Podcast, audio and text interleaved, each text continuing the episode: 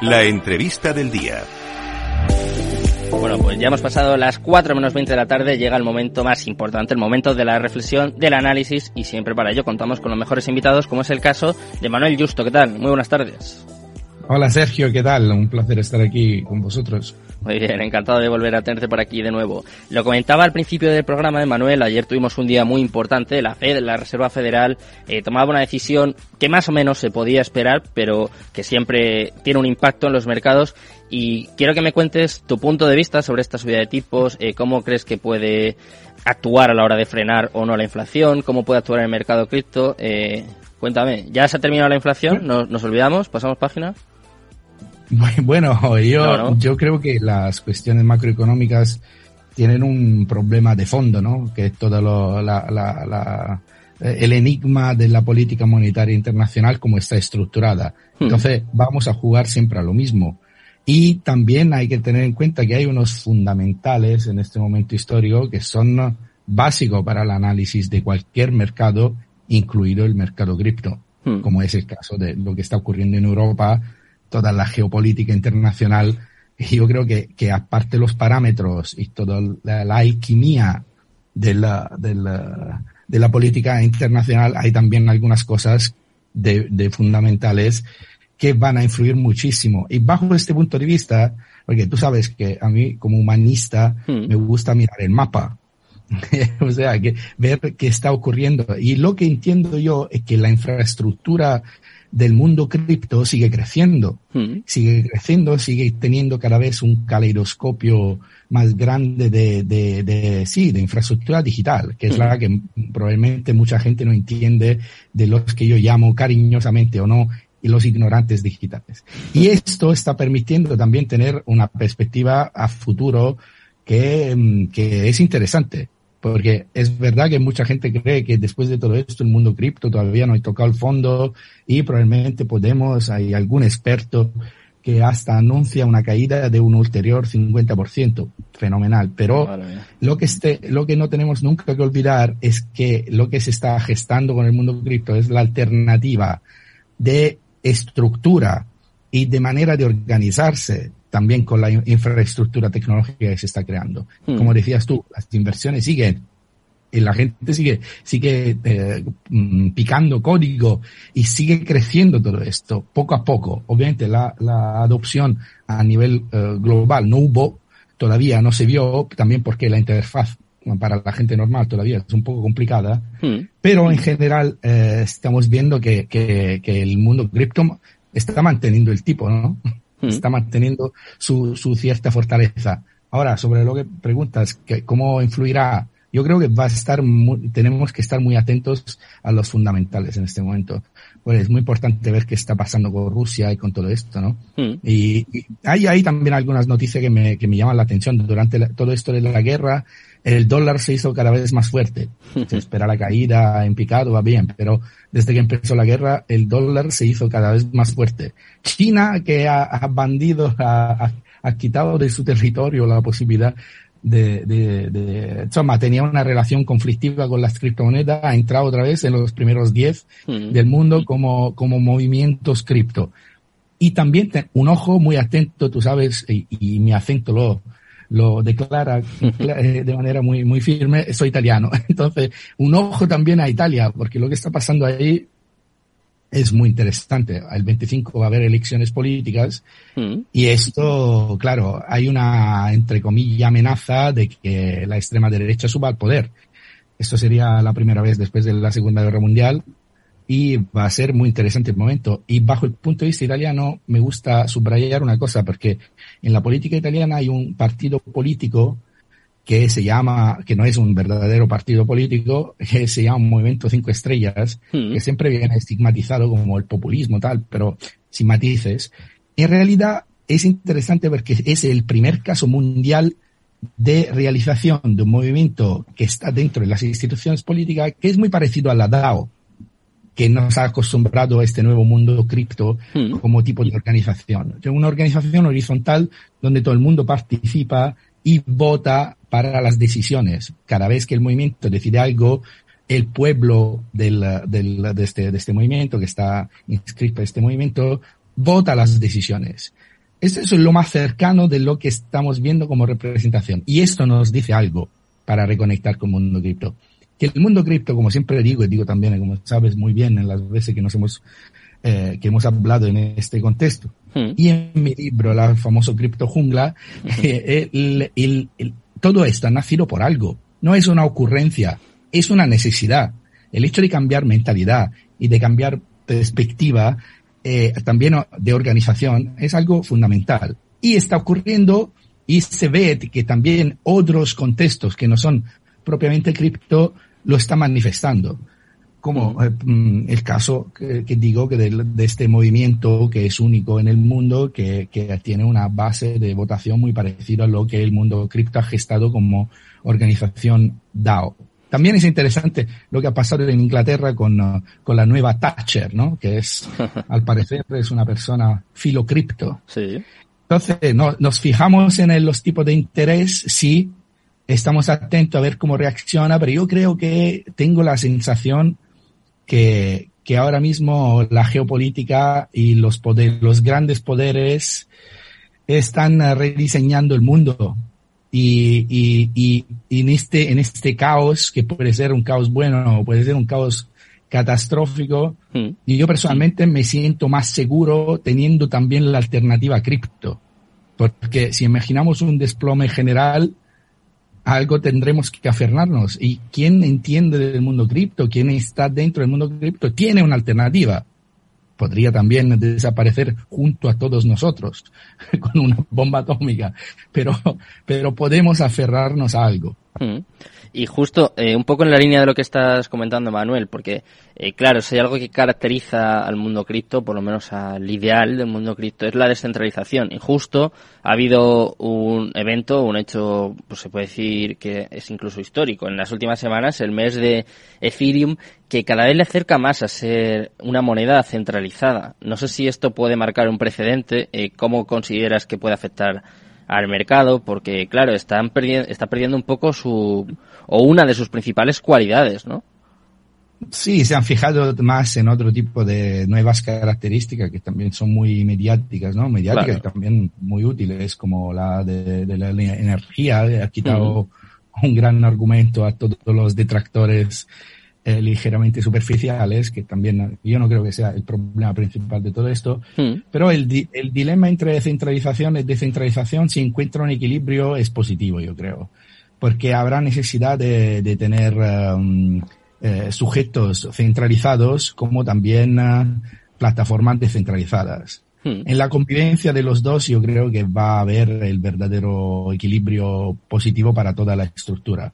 Hmm. Porque solo, solo y únicamente descentralizado, que sería el objetivo ideal, no sabemos muy bien si esto, si esto funcionaría uh, de la misma forma, ¿no? Hmm. por esto vamos a, a, a, plataformas centralizadas, ¿no? Un PancakeSwap funciona fenomenalmente, ¿no? Mucha gente se acerca a PancakeSwap en vez que a otras que son, digamos, porque digo PancakeSwap porque de Binance, entonces de alguna forma es centralizado, ¿no? Sí. Y la gente usa Binance también porque tiene, digo Binance por decir cualquier otra plataforma que da una cierta facilidad y garantía de alguna forma, ¿no? Pero sí que es verdad que lo descentralizado, si desapareciera lo descentralizado, esto sí que sería un problema. Ahora, que, que un sujeto como Ethereum decida uh, ser, digamos, tome sus decisiones eh, de, esta, de esta forma, sería interesante preguntar, entender por qué eh, Vitalik Buterin ha elegido una, una, una estrategia de este tipo. Mm. Seguramente será por, por, por la supervivencia de esta plataforma, que al final es un mega sistema operativo del, del mundo cripto en la práctica que permite la, la, implementación de aplicaciones de todo tipo. Hmm, es que eh, yo tengo la sensación, Emanuel, de que eh, poco a poco eh, vamos camino de la regulación, seguramente sea algo pues impepinable, algo inevitable que tiene que pasar sí o sí, pero los principales proyectos, los principales exchanges, como por ejemplo tú lo comentabas, ¿no? El caso de Binance, cada vez están más cerca de los gobiernos, de los reguladores, de todo lo que se quería evitar en un principio, ¿no? Claro, pero es inevitable. Para lo que interesa, claro. ¿Por qué? Porque lo que se ha inventado con el mundo cripto, como me gusta repetir, es la rueda. Hmm. Tú cuando inventas la rueda, luego no habrá nadie que va a arrastrar su, su maleta, ¿no? Sin ruedas. Entonces, todo el mundo la va a utilizar. Y obviamente todo el mundo quiere, porque efectivamente funciona bien y tiene un montón de características que mejoran y resuelven problemas concretos de nuestro sistema actual. Mm. Y en este sentido de infraestructural eh, va a estar explotadísimo también por el sistema normal. Claro. El punto de cambiar de mentalidad es, un, es más una cuestión eh, interna de los, de los que han ideológicamente, que creen ideológicamente en el mundo cripto, ¿no? En una organización completamente distinta. Mm. Pero es, es, es obvio que, que para que esto prospere lo tiene que entender más gente. Porque cada vez, yo, si, si, esto se, si esto se entendiera perfectamente en la sociedad, eh, se- obviamente se, se adoptaría de manera masiva, pero la gente sigue sin entender. Que cree que todo esto es como una brujería y algo, una estafa, una, o algunos creen todavía que es una estafa.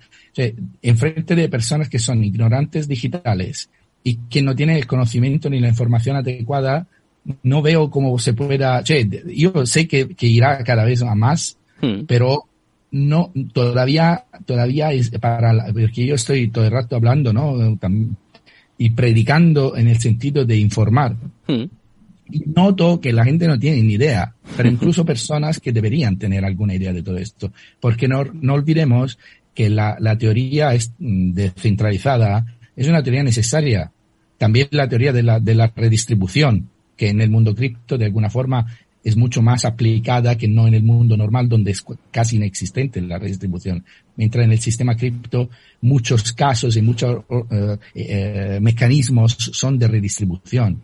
Y, y esto para mí en la sociedad de los próximos 10 años va a ser el fundamental. Mm. Quindi il problema che le veo yo es que todavía las instituciones, mira tú, en la, en la campaña política de Italia que acaba el día 25, no se oyó ni una sola vez la palabra blockchain, ni una sola vez la palabra cripto. Pues a mí esto me parece muy curioso, ¿no? ¿Por qué? Porque la gente no lo entiende. Eso es el motivo. Y también siempre lo repito, hay un, el documento que esto ya se hizo hace un, un año, eh, el documento del Ministerio de Economía que, eh, que, que prevé, prevé la, eh, es la planificación hasta 2050 a nivel económico en 600, ahora, no, 674 páginas, si no recuerdo mal el número exacto, pero Mm. una cifra así como muy grande, no tiene ni una vez la palabra blockchain. Que Esto es el punto yo creo crítico, porque quien lo entiende lo adopta, hasta digamos los bancos, las, ¿no? Todo el mundo se está apropiando del modelo blockchain y lo está utilizando para todo tipo de sector, pero sin, sin adoptar también la parte interesante que es la descentralizada y redistributiva. Es que a lo mejor, Emanuel, hay gente que sí que lo entiende, pero que precisamente por eso eh, se da cuenta de que no le interesa. Bueno, claro, entre esto, sí, pero digamos, quiero decir, la gente normal se beneficiaría muchísimo. La gente Claro. normal y las instituciones también, y los estados. O sea, una organización hecha de otra forma, que sea, donde sea más fácil tomar decisiones inteligentes en vez que eh, suicidas, porque ahora mismo se están tomando so- decisiones suicidas. Y donde digo suicida es literal. O sea, que nosotros estamos yendo hacia el colapso. Esto no hay que olvidarlo, pero esto es concreto. Y estos son datos, son fuentes reales, no son sensaciones. El colapso es, es una, una, una certidumbre si seguimos así. Y esto la gente desafortunadamente no lo ve.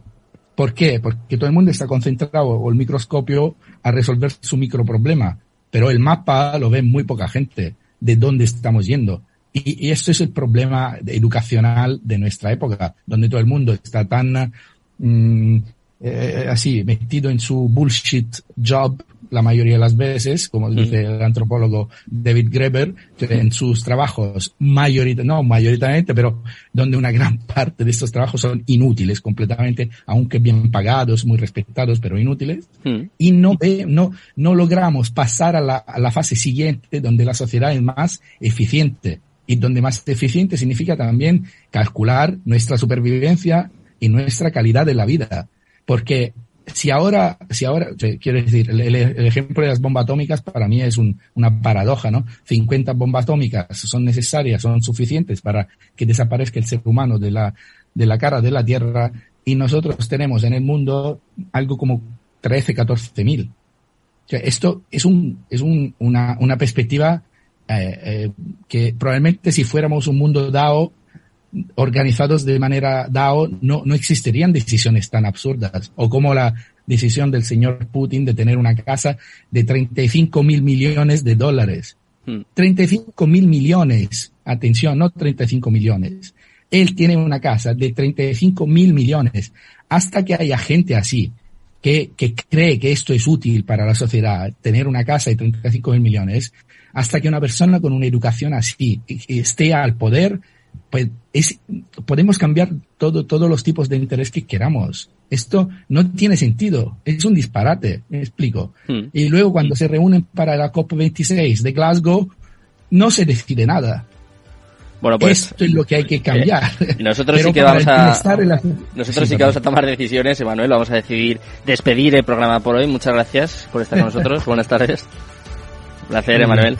Eh, me despido también de todos los oyentes. Muchas gracias a Juanda por estar como siempre al otro lado. Y mañana os esperamos con más eso de las 10 de la noche. ¿eh? Criptos, deporte, todo esto y mucho más. Escucha lo que viene aquí, eh, en este momento, en Cripto Capital. ¿eh? Te dejo ya eh, con Mercado Abierto con Rociar Arbiza y todo su equipo. Muchas gracias, muy buenas tardes y Cripto Capital, tu demon.